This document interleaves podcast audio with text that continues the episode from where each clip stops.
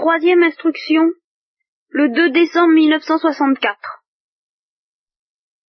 Alors nous avions vu que, que la solution philosophique au problème du mal était peut-être très rassérénante au point de vue de l'ensemble de l'univers. Elle affirme en effet qu'il ne peut pas y avoir de mal infini.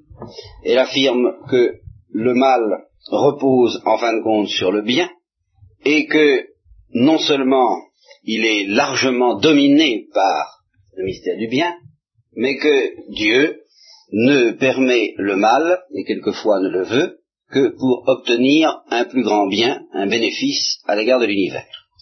Alors tout ça est très gentil, mais il est certain qu'aux sensibilités modernes, plus ou moins écorchées par un certain nombre d'événements qui méritent en effet de nous secouer les nerfs, ça ne suffit pas. Alors quels sont de ces réflexions philosophiques, quels sont les enseignements qui peuvent nous servir pratiquement, utilement, efficacement dans le tourment et l'anxiété, même, euh, je dirais presque même nerveuse, en tout cas même euh, subjective et affective, que légitimement nous pouvons et devons ressentir en face du problème du mal? Eh bien, un prêtre me disait récemment euh, que à propos de l'existence de Dieu. Nous ne parlions pas du problème du mal directement, nous parlions de l'existence de Dieu, et il me disait qu'il ne voyait pas comment faire communiquer la certitude d'un être euh, bon, d'une providence bonne gouvernant le monde, devant le spectacle d'une espèce de, n'a pas prononcé le mot de sadisme, mais enfin, presque, euh, qui semble s'exercer à plaisir lorsqu'on voit l'accumulation de certaines souffrances. Je ne sais pas si je vous avais fait part d'ailleurs au début de ces cours de la réflexion d'un autre prêtre, un père franciscain, un père franciscain euh, très saint homme, qui, interrogé par une euh, dame qui lui dit je voudrais vous poser des questions, il lui a répondu tout ce que vous voudrez, je vous répondrai tout ce que vous voudrez, mais ne me parlez pas de la souffrance des enfants. Ce qui voulait dire, il venait d'assister à l'agonie d'un cancéreux, d'un jeune cancéreux, qui était mort euh, effectivement dans des souffrances atroces et longues, et il en avait été tellement bouleversé que, bien entendu, il ne retirait pas sa foi au Christ, loin de là, il savait, il savait de sa foi dans son intelligence que le Christ avait souffert autant et plus que ses enfants, mais il y avait quelque chose en lui qui disait, écoutez, non, ne me parlez pas de ça pour le moment, je, ça passe pas ça passe pas. Eh bien, ce prêtre évoquait pour moi justement ce genre de, devant moi ce genre de réaction. Et il me disait, je me sens très désarmé lorsque il s'agit d'argumenter à partir de l'ordre de l'univers, de la beauté, de l'harmonie de l'univers, pour entraîner la conviction d'une intelligence qui gouverne tout ça. Nous avons vu hier d'ailleurs, n'est-ce pas? Alors je lui, je lui ai dit, écoutez, il y a quand même une chose qu'on peut dire, qui ne règle pas le problème, absolument pas, qui ne soulage pas définitivement, mais qui préserve déjà du pire, à savoir faire remarquer, parce que ça nous pouvons le remarquer avec nos nerfs et avec notre cœur également, et pas seulement avec notre intelligence, que le bien aussi existe alors là, il faut tout de même, c'est une frontière là qu'on n'a pas le droit de dépasser. Quelle que soit l'horreur, l'anxiété, la révolte peut-être, le désarroi que peut semer en nous le spectacle du mal, nous n'avons jamais le droit d'oublier pour autant que le bien existe. Or, c'est précisément ce que le désespoir, le désespoir qui peut nous guetter tous un jour ou l'autre, veut oublier le désespoir ne peut pas tenir en face du fait que le bien existe. Il est obligé de l'oublier. C'est pour ça que le, désespoir est un acte par lequel le désespéré raie le bien de la carte des réalités. Au nom de la somme de ténèbres et de souffrances dont il constate euh, le poids dans le genre humain, eh bien, il dit tout n'est que. Voilà. C'est la grande phrase du désespéré. La vie n'est que. tout mène à la mort. Tout se termine par le néant, la décomposition. Vous voyez? Alors, le simple fait, donc, le simple fait de regarder le bien, de le voir, et d'accepter d'y être sensible aussi. voilà, c'est ça. Être sensible au mal, frémir devant le mal, être bouleversé par le mal, non seulement tant que vous voudrez, mais c'est d'une certaine mesure un devoir. Et un devoir dont peut-être euh, les optimistes, de tout, de tout chrétien ou pas, se dispensent un peu trop aisément quelquefois. Jusqu'à la limite, où, évidemment, jusqu'à la limite où ça nous ferait oublier le bien, où ça nous empêcherait d'être sensibles également, et plus encore, malgré tout, au bien. Plus encore, je vais vous dire pourquoi. dire pourquoi nous devons être, en fin de compte, nous avons le devoir de cultiver dans notre cœur et dans nos nerfs et dans notre imagination une sensibilité plus grande et plus forte encore, et un bouleversement plus grand et plus fort encore en face du spectacle du bien qu'en face du spectacle du mal. Nous avons ce devoir, non pas seulement parce que c'est hygiénique, ça, je ne vous donnerai pas de solution de ce genre, mais parce que c'est la vérité. Et j'essaierai de vous expliquer pourquoi c'est la vérité. Mais déjà, sans aller jusqu'à doser, l'importance respective que dans notre sensibilité. Pour le moment, il ne s'agit pas d'un accord dans l'intelligence. Le, problème reste entier. Le déchirement, le, scandale, le, point d'interrogation que doit poser en nous la confrontation entre le mystère du bien et le mystère du mal reste entier.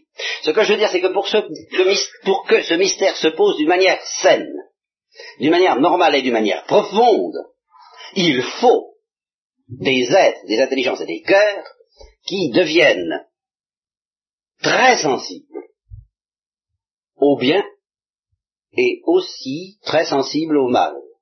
Les, deux sont nécessaires.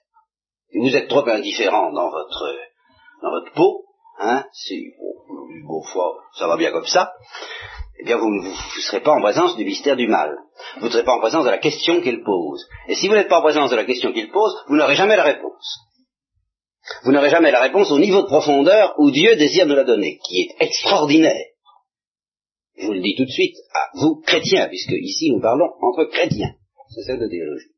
C'est une réponse extraordinaire, mais si vous n'acceptez pas d'être un peu déchiré par le mystère du mal, nous y sommes tous invités par le livre de Job dans la Bible, vous n'aurez que des miettes très superficielles et très insuffisantes de la réponse. Et Dieu pourra tout de même vous en demandez compte dans la mesure où vous rencontrerez des hommes sur votre route qui, eux, auront besoin de toute la réponse. Et pas seulement de petites miettes superficielles.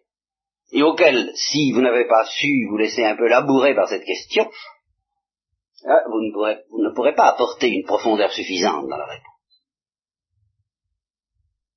Et s'appliquera, s'appliquerait ainsi, euh, pour vous, cette parole assez redoutable, j'ai eu faim, et vous ne m'avez pas donné à manger.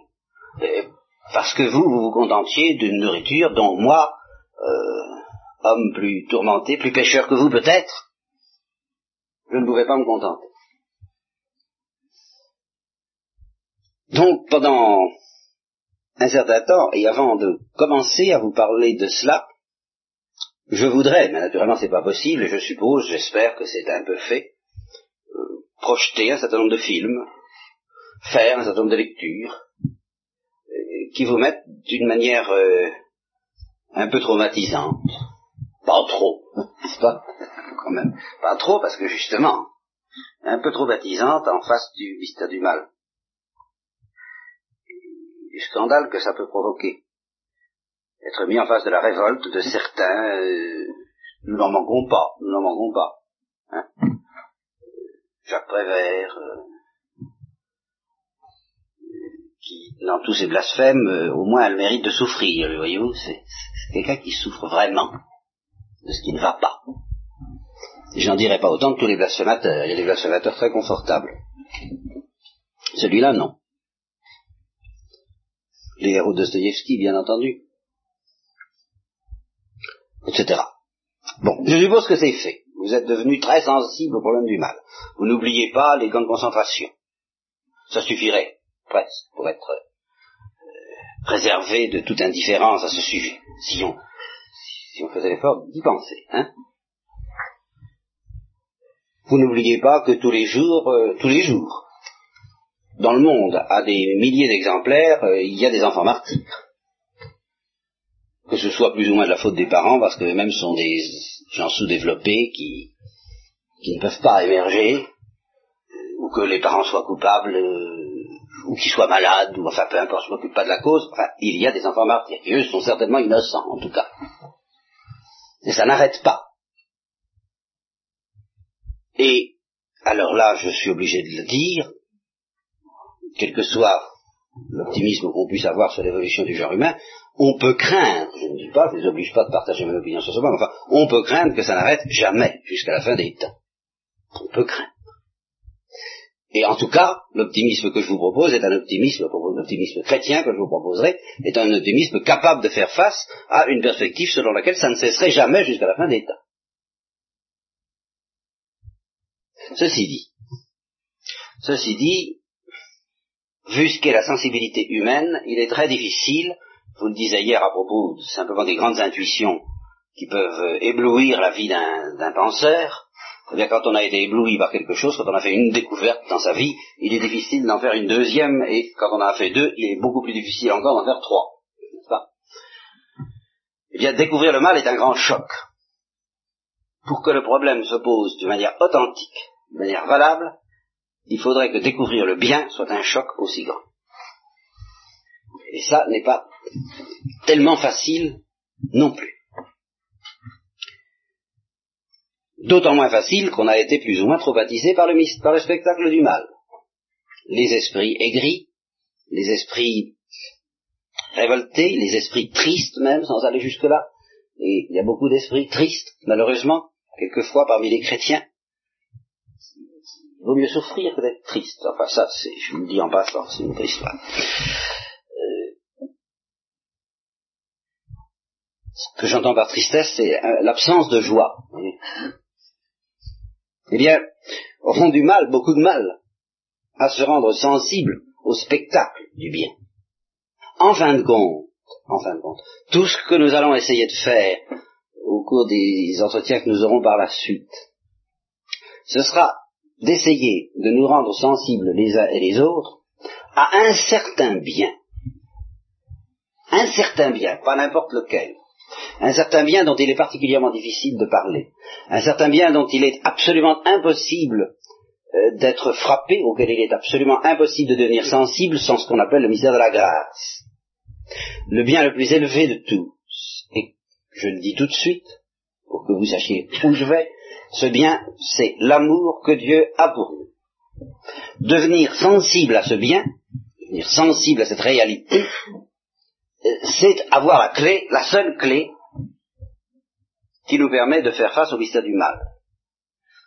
Ça n'enlèvera pas du tout de notre cœur les chardes que ce mystère doit y laisser. Au contraire, la solution au problème du mal ne consiste pas à devenir indifférent au problème du mal, ni à être délivré de ce problème.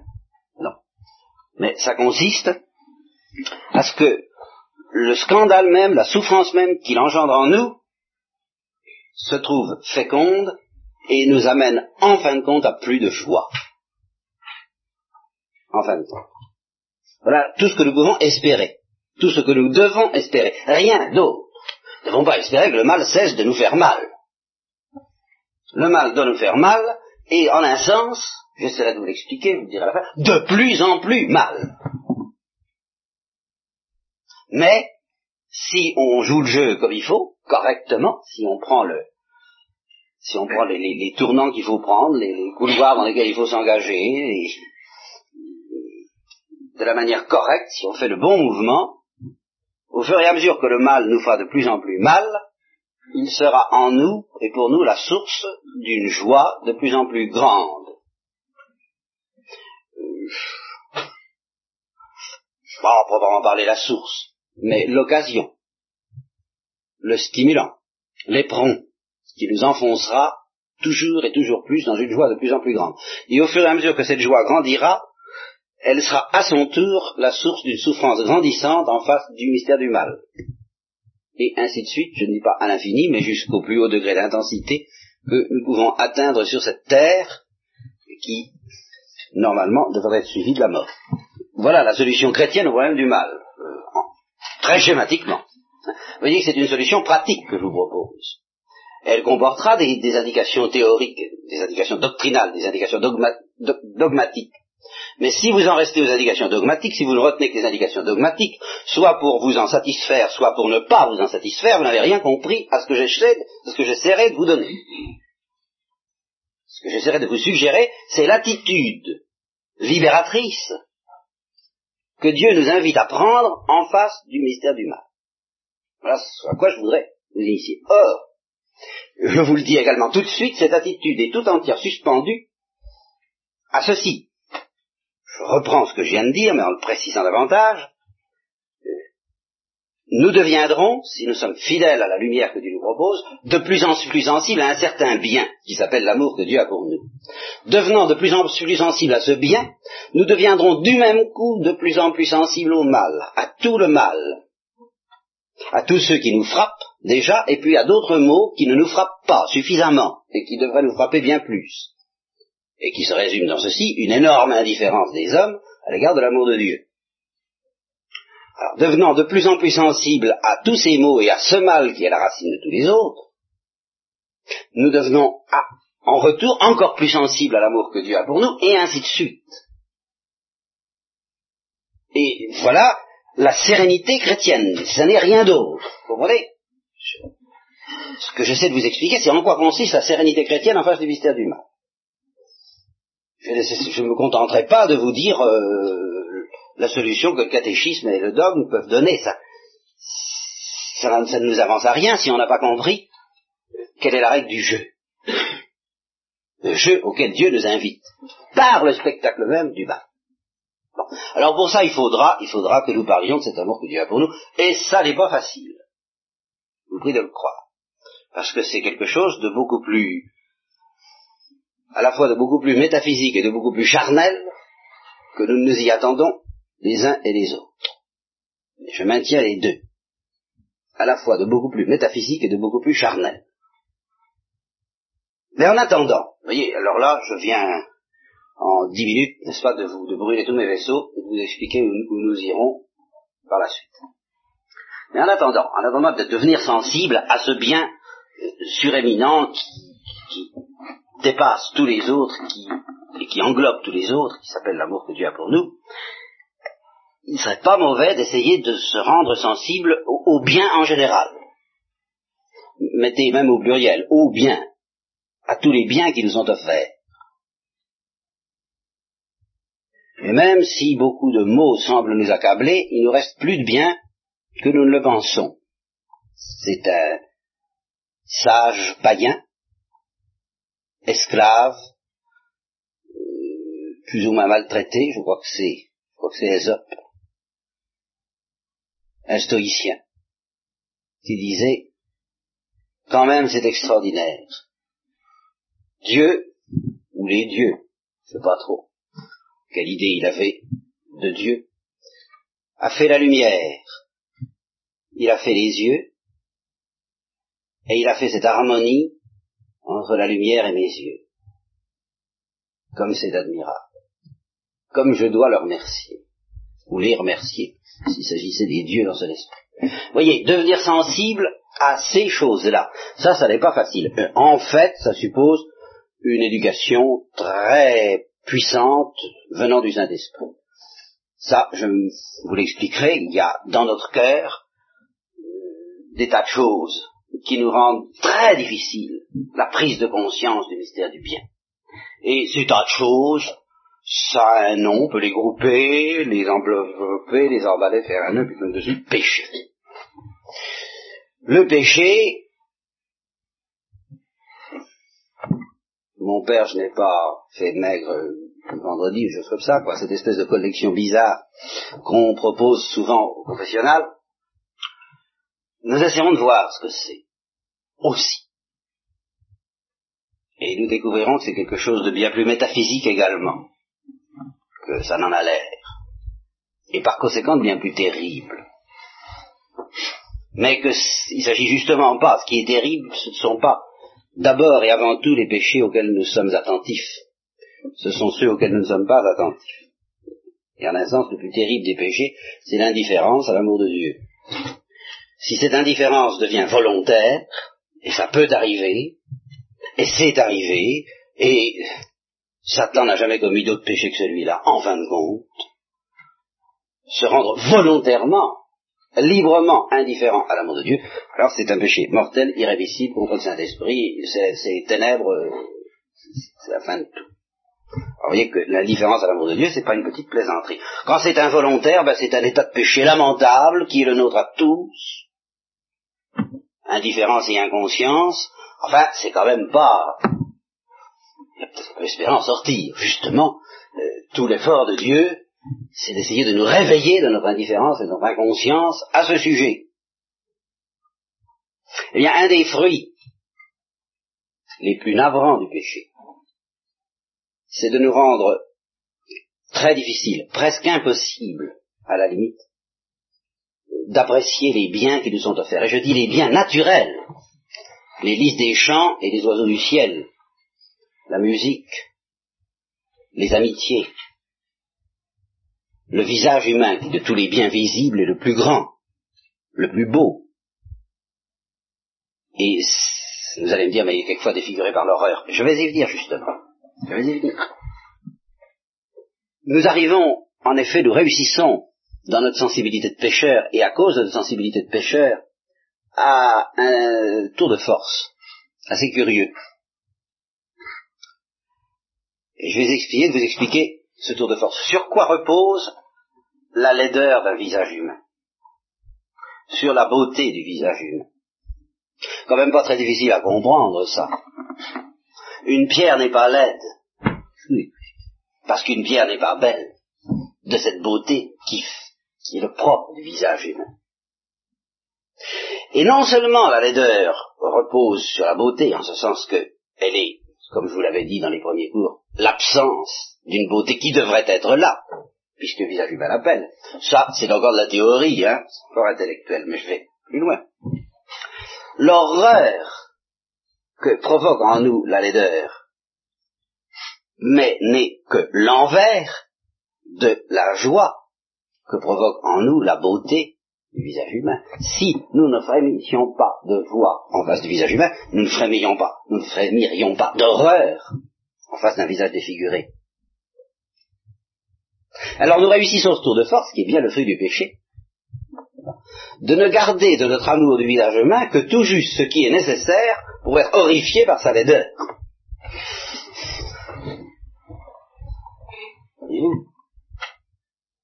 Par conséquent, le pèlerinage, on parle de pèlerinage aux sources, eh bien, je vous inviterai à un certain pèlerinage aux sources. Le pèlerinage aux sources de l'horreur que provoque en nous le mal. Si vous faites le pèlerinage aux sources de cette horreur, dans quelque domaine que ce soit, vous y découvrirez le frémissement de joie en face du bien. Parmi les horreurs les plus manifestes, les plus bouleversantes des camps de concentration, il y a ces événements où, par exemple, un, euh, un bébé de quelques mois arraché des bras de sa mère et avec lequel les, bourreaux ont joué au, football, n'est-ce pas? Pied. Voilà, voilà une, belle horreur, Mais réfléchissez un peu. Toute cette horreur repose sur cette espèce de d'extase que nous avons tous lorsque nous pensons aux relations de l'enfant avec sa mère. Seulement ça, nous l'oublions. Alors ça, c'est ça qui est pas bien. Ça, nous l'oublions. Que si c'était pas si beau, la relation d'un enfant avec sa mère, le, crime de ses bourreaux ne serait pas si horrible. Ça serait, serait naturellement pas fameux, mais en fait, ce serait moins horrible. Ça nous paraît d'autant plus horrible que les relations, que l'amour, c'est horrible d'arracher un enfant à sa mère parce que l'amour d'une mère pour son enfant est quelque chose de très beau. Et si vous cessez de, frémir en face de la beauté de cet amour d'une mère pour son enfant, je ne au nom de quoi vous vous autorisez à frémir devant l'horreur d'un enfant qu'on s'arrache à sa mère. Là, c'est pas de jeu.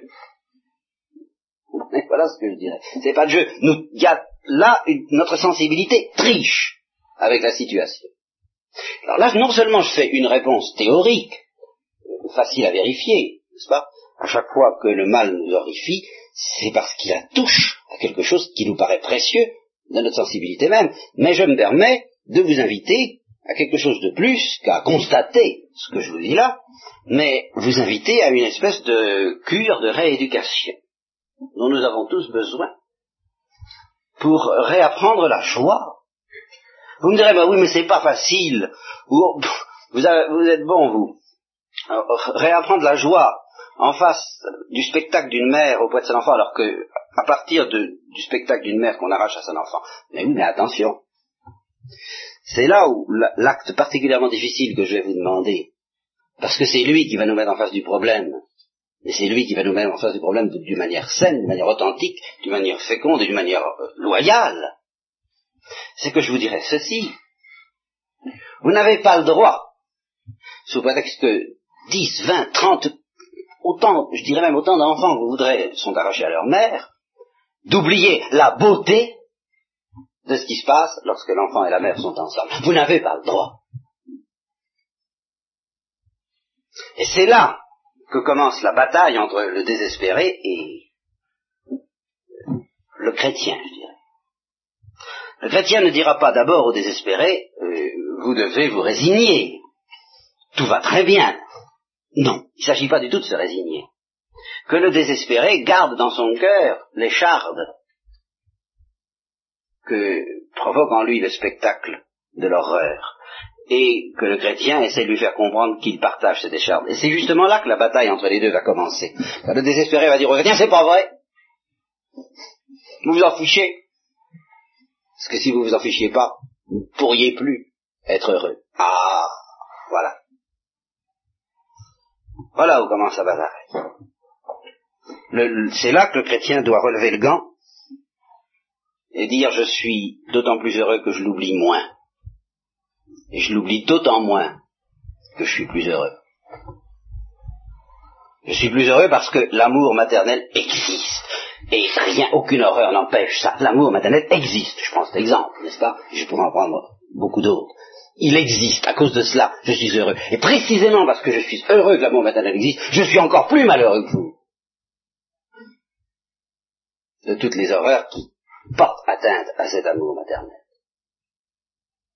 Et alors le chrétien, en effet, aura vite fait de dire, je suis beaucoup plus malheureux que vous de tout ce qui, dans la société moderne, arrache l'âme des enfants de l'âme de leurs parents. Tout ce qui engendre la discorde, la mésentente, la séparation, l'incompréhension, quelquefois la haine, et qui est aussi horrible au point de vue juste en profondeur, ça j'essaierai de vous le montrer petit à petit, aussi horrible et en fin de compte bien plus horrible, même, je m'excuse d'aller jusque-là, mais même que de jouer au football avec le corps d'un enfant, car là on ne touche encore que le corps. Et c'est moins grave que de toucher à l'âme, comme fait tout ce qui se passe dans le monde actuel. Donc le chrétien souffre infiniment plus du mystère du mal que le désespéré. Mais chez lui, cette souffrance entretient la joie et la joie entretient la souffrance. Le chrétien, c'est un homme qui frémit.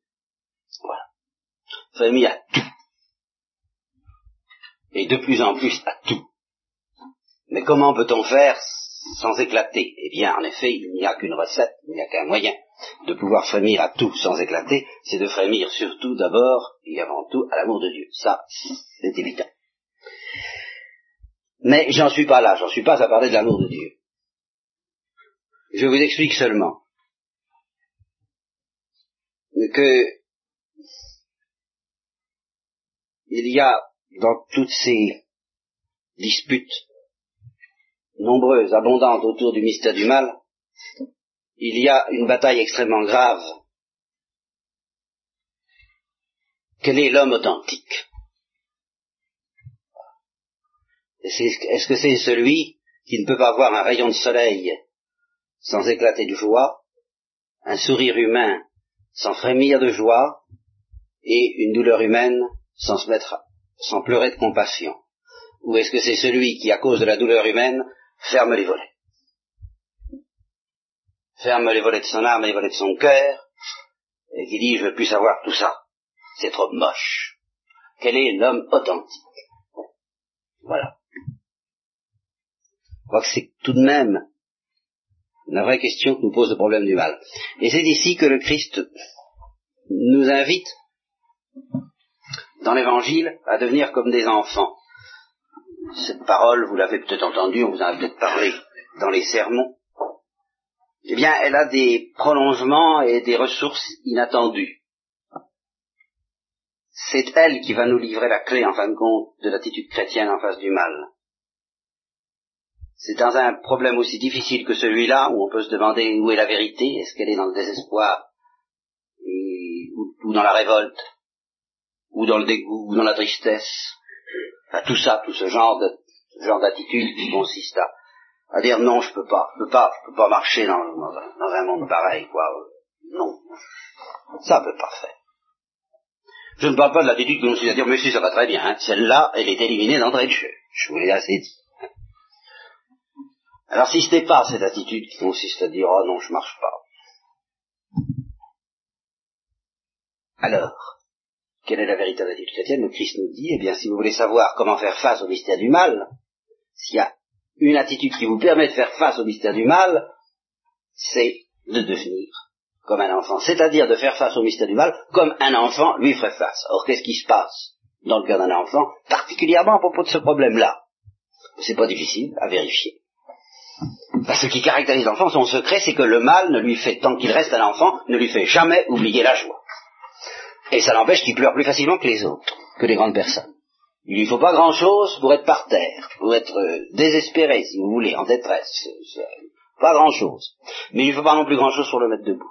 Ben, c'est lui qui est dans la vérité. Voilà. Ce qui nous perd, c'est que nous, on ne nous meurt pas, on, tombe peut-être moins vite, mais on, ne remonte pas, on ne se remet pas debout facilement. Parce qu'on s'entête. Et que, à partir du moment où la nuit est venue une fois dans le monde, eh bien on déclare je ne veux plus voir le soleil.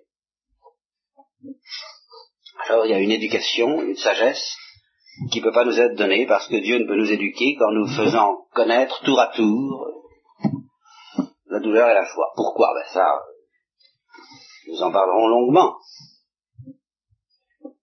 Mais tous, tant que nous sommes là, nous avons à faire attention. Tous. C'est pour ça que je vous avertis, c'est un avertissement pratique, avant même que nous parlions d'autre chose. Nous avons à faire attention. Les uns doivent faire attention à se rendre sensibles au mystère du mal. Ils ne le sont pas assez. Et ça les empêche d'aller vers Dieu. Les autres doivent, faire, faire attention à se rendre sensibles au spectacle du bien. Ils ne le sont pas assez. Et ça les empêche aussi, non seulement d'aller vers Dieu, mais d'aller vers ceux qui souffrent et ceux qui ont mal pour leur donner ce qu'ils attendent. Car c'est encore une caractéristique de quelqu'un qui a vraiment mal, qui ne crache pas sur le secours qui lui est donné en général. Donc sur le bien. Le bien existe. Voilà. Quand je vous aurais dit que ça.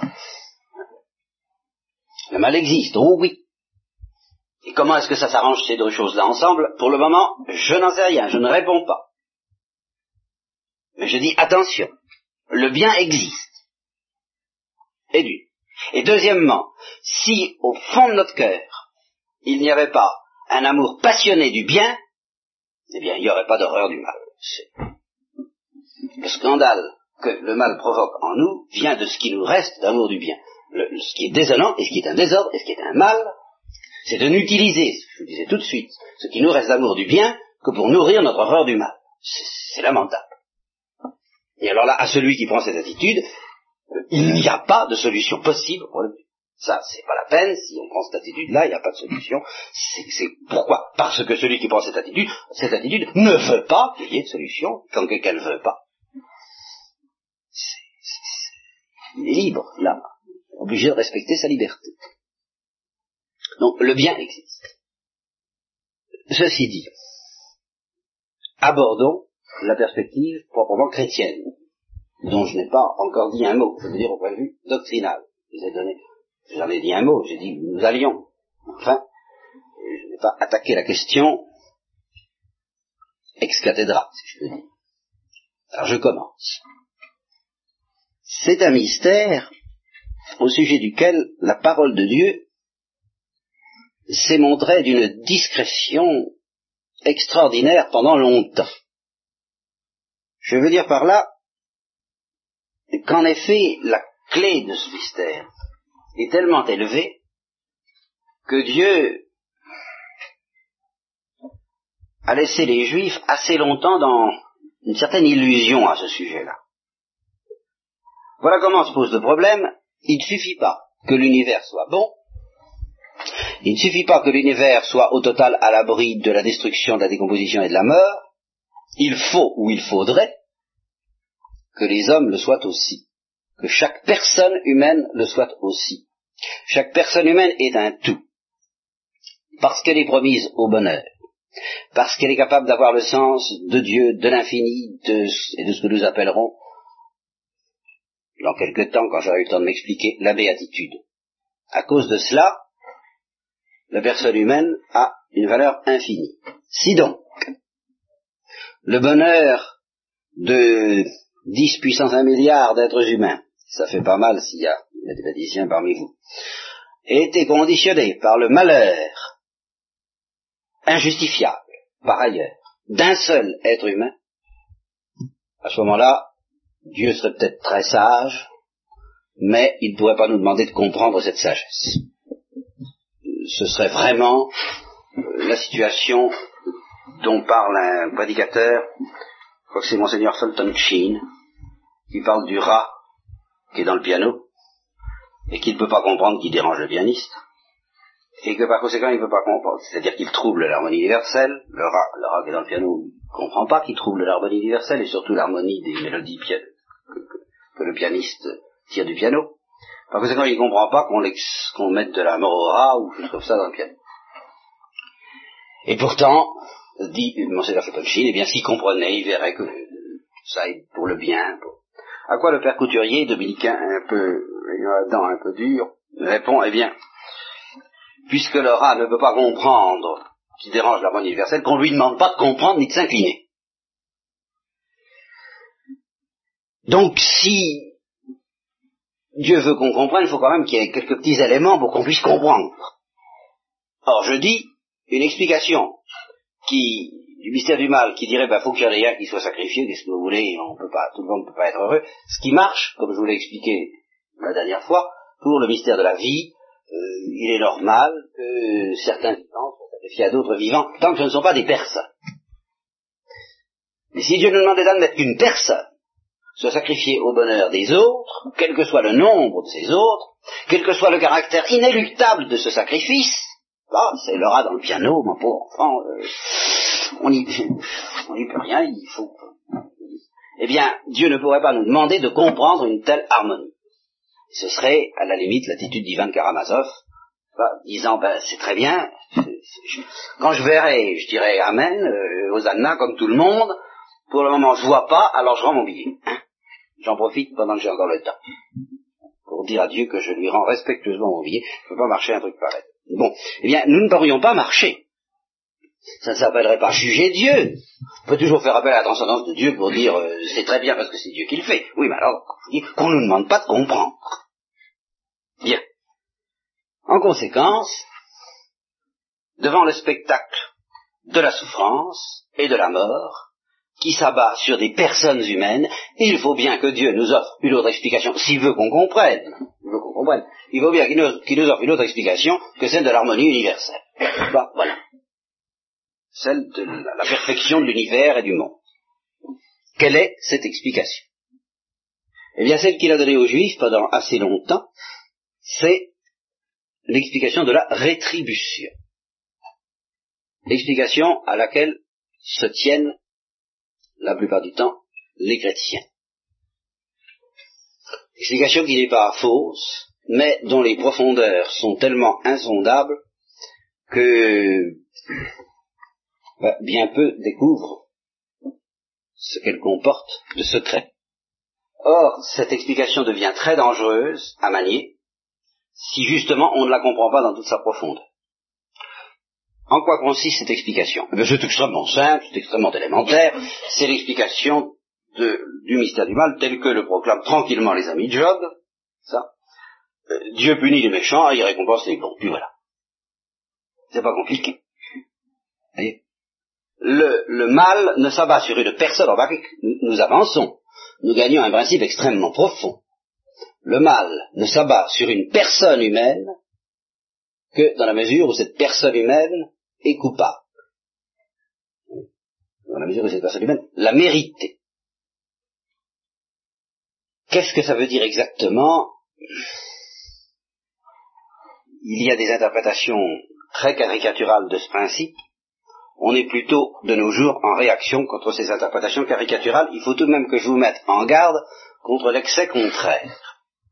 L'excès contraire que vous trouvez dans la philosophie hindoue consiste à vous dire ceci, la punition, le châtiment de nos fautes n'est rien d'autre que le déroulement de leurs conséquences. C'est comme ça.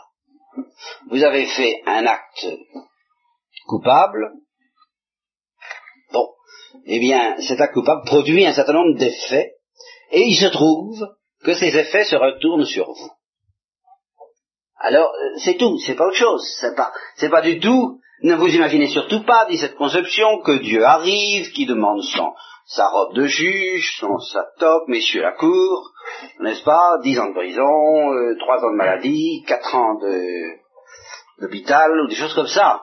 Hein, non, non, c'est pas, c'est beaucoup plus profond que ça. C'est le péché qui déploie dans votre cœur ses conséquences. Voilà ce que dira la philosophie hindoue et pas mal d'autres du même genre, et beaucoup de chrétiens, et quelquefois des prédicateurs, et quelquefois moi-même. N'est-ce pas?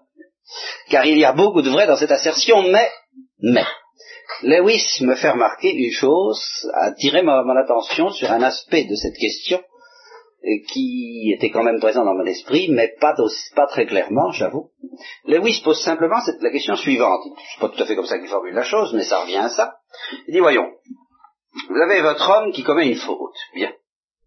Elle déploie ses conséquences et ses conséquences se retournent contre elle. Mais je pose une question. Est-ce que cet homme mérite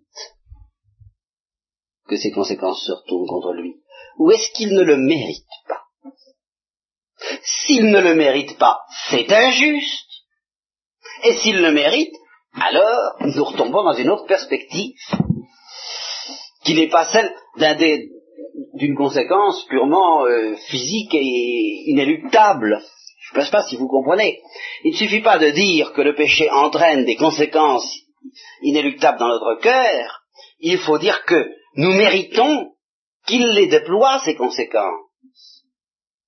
Ce qui revient à dire que le péché est un péché.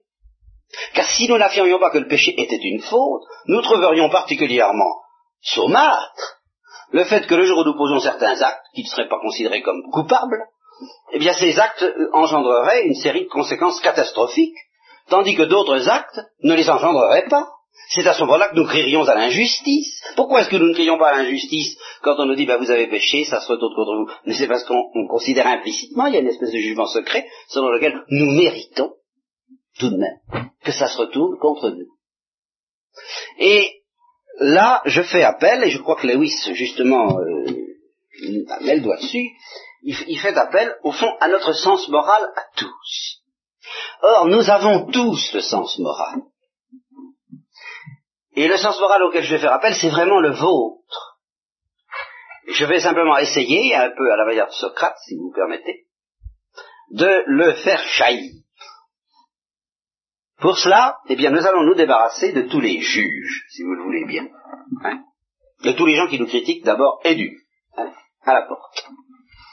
Nous allons nous débarrasser ensuite de Dieu, qui pourrait nous juger aussi, du haut de sa transcendance, euh, en vertu de ses vues qui ne sont pas nos vues, ses voix qui ne sont pas à la porte. Et qu'est-ce qui va rester? Nous. Nous seuls. Je dis, c'est pire que tout. Si on ne nous débarrasse pas de celui-là, ce juge infini qui est au fond de chacun de nos cœurs, dit Max Scheller, nous n'aurons pas la paix en face de nos fautes. J'entends les vraies fautes. Ou alors nous essaierons de nous donner la paix, ce qui constitue une faute encore plus grave alors celle-là, celle qui consiste justement à refuser la lumière de ce juge intérieur et à déclarer que nous avons raison de pécher. Alors là, oui, évidemment, bien sûr, là on peut se débarrasser aussi de celui-là à ce prix-là. C'est exactement en ça que consiste finalement le péché de Satan. Le péché de Satan consiste pas seulement à pécher, mais à déclarer pour l'éternité qu'il a raison de pécher. Que c'est lui qui a raison. Qu'il est très malheureux, qu'il sait qu'il est très malheureux, qu'il savait qu'il serait très malheureux, et pour l'éternité. Mais que c'est quand même lui qui a raison. Voilà en quoi consiste. Alors là, évidemment, là, euh, là on se débarrasse du juge intérieur. Mais si ne va pas jusque-là, eh bien, je crois que si nous nous mettions, nous étions affrontés à ce juge intérieur, tous, je crois que nous nous précipiterions vite les uns vers les autres en nous disant jugez-moi donc vite. J'aime mieux ça. Et j'évoquerai à ce propos la réflexion extraordinaire que j'ai entendue à la télévision au temps où on, a jugé certains criminels nazis qui avaient échappé à Nuremberg il n'y a pas longtemps, euh, ceux d'Auschwitz. Et alors, on a fait comparaître à cette occasion à la télévision française quelques-uns des rescapés, soit du camp d'Auschwitz, soit peut-être d'autres camps. Et on les a interrogés, et leur réponse euh, était toujours extrêmement impressionnante. il y avait vraiment quelque chose à en retirer d'assez extraordinaire. Euh, je vous citerai d'abord celle de Germaine Tillon, disant ceci, euh, j'ai surtout souffert après. Parce que tant que j'y étais, j'étais soutenu par la colère. Pas mal. Mais après, j'avais l'impression, alors là, après, qu'est-ce qu'est-ce que ça veut dire tout ça? Qu'est-ce que ça veut dire la vie? La deuxième réflexion, c'est celle d'un brave cafetier, disant c'était extraordinaire, les gens se révélaient, et il y en avait qui étaient bons, puis il y en avait qui ne l'étaient pas. Sous, le, creuset de cette affaire-là, on voyait des, braves gens, qui restaient des braves gens, qui devenaient héroïquement des braves gens, puis d'autres qu'on croyait des gens pas mal, et qui se déchaînaient comme des loups, qui devenaient des bêtes, qui devenaient des monstres et qui étaient désespérés, il ajoute ceci. Ils étaient désespérés parce qu'ils ne savaient pas qu'ils étaient comme ça. Et qu'ils le découvraient à cette occasion. Et enfin, troisième affection, celle que je réserve pour la bonne bouche, pour cette, qui va nous servir pour notre sujet, et qui était la plus profonde de toutes. On demandait à une de ces rescapées, qu'est-ce que vous croyez qu'il leur faudrait faire, qu'il faudrait leur faire? On nous demandait à tous, d'ailleurs, je crois, vous répondez plus ou moins bien, qu'est-ce qu'il faudrait, quel est le châtiment qui conviendrait? Elle a fait cette réponse extraordinaire, elle a dit, euh, il n'y a pas de châtiment possible. Le seul châtiment possible, ce serait de leur faire comprendre ce qu'ils ont fait. Mais ça n'est pas possible. Eh bien, le juge intérieur dont je parle, c'est celui qui purement et simplement nous ferait comprendre ce que nous avons fait dans la vie. Déjà, déjà, tous ce que nous avons fait. Et il nous arriverait probablement un sursaut analogue à celui de, je ne sais pas si c'est Montalembert, qui disait, je ne sais pas ce que c'est que la conscience d'une canaille, je connais celle d'un honnête homme, et c'est horrible.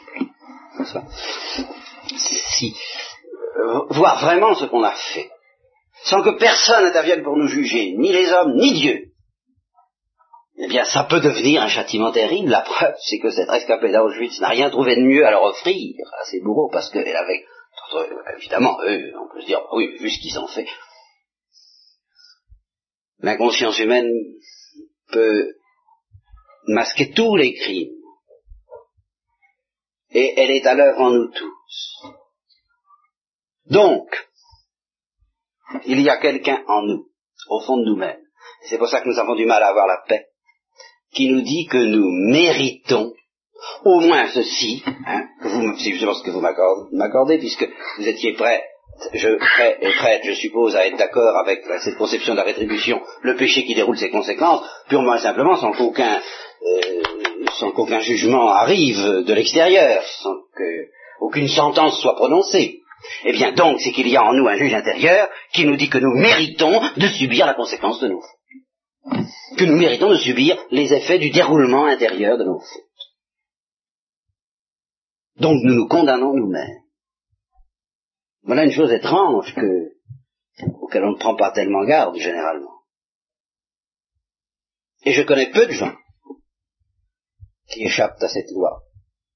Parmi les plus inconscients, j'en ai connu, d'inconscients et volontairement d'inconscients, eh bien, ils sont encore capables de dire, telle telle tuile m'arrive, je l'ai mérité. Donc cette doctrine de la rétribution, ne la prenez pas tout de suite comme odieuse, voyez, comme intolérable.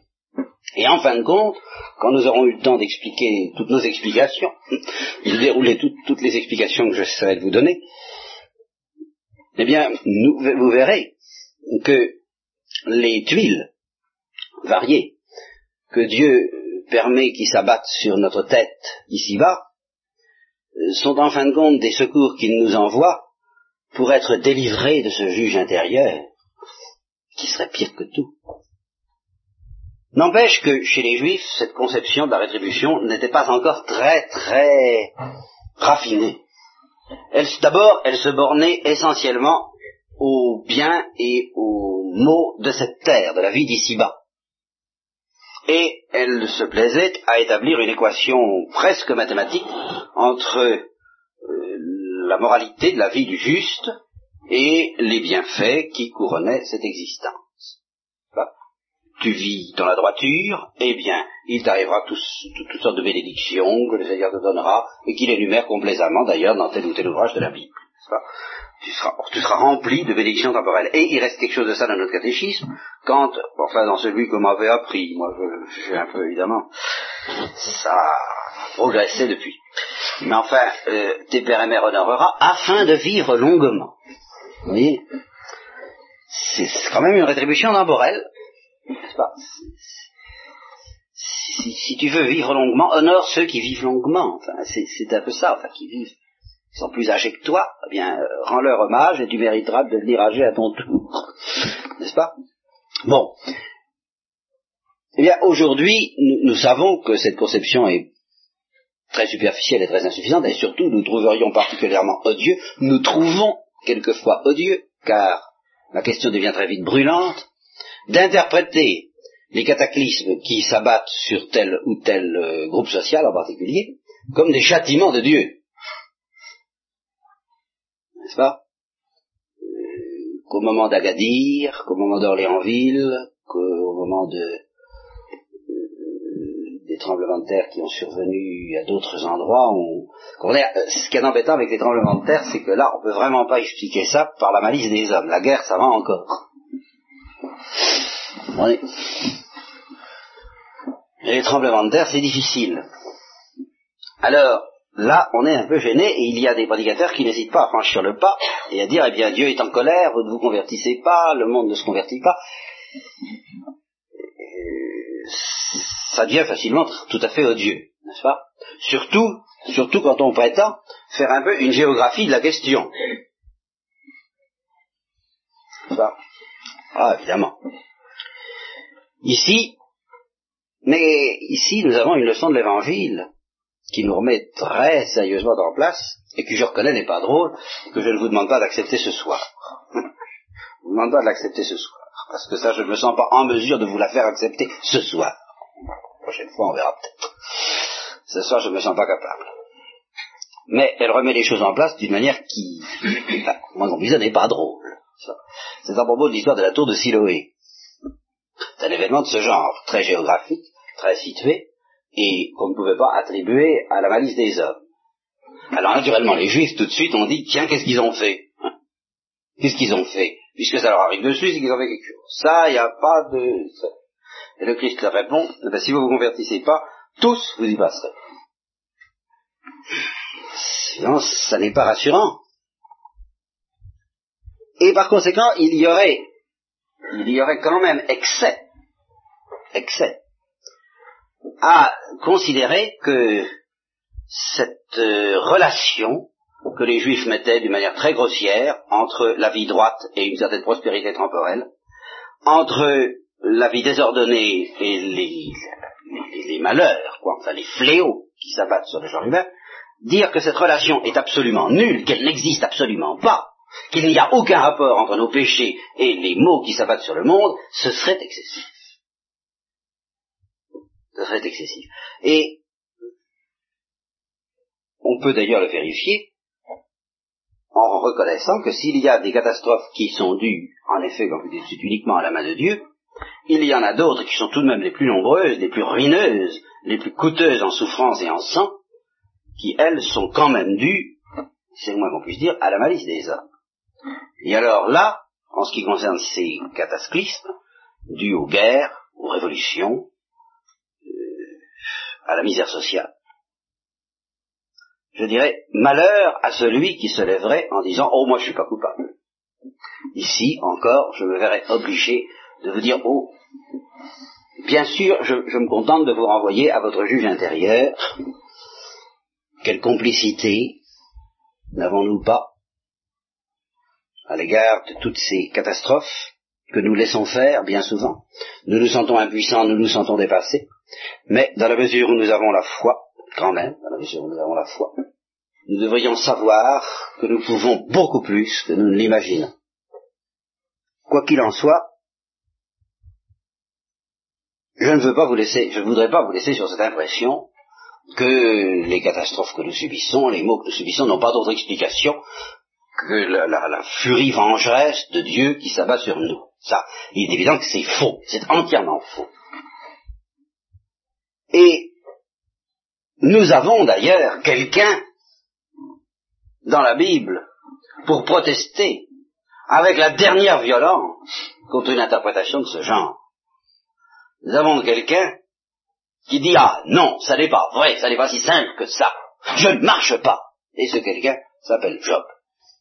Job, c'est, je pourrais dire, le livre, l'art d'être un bon révolté.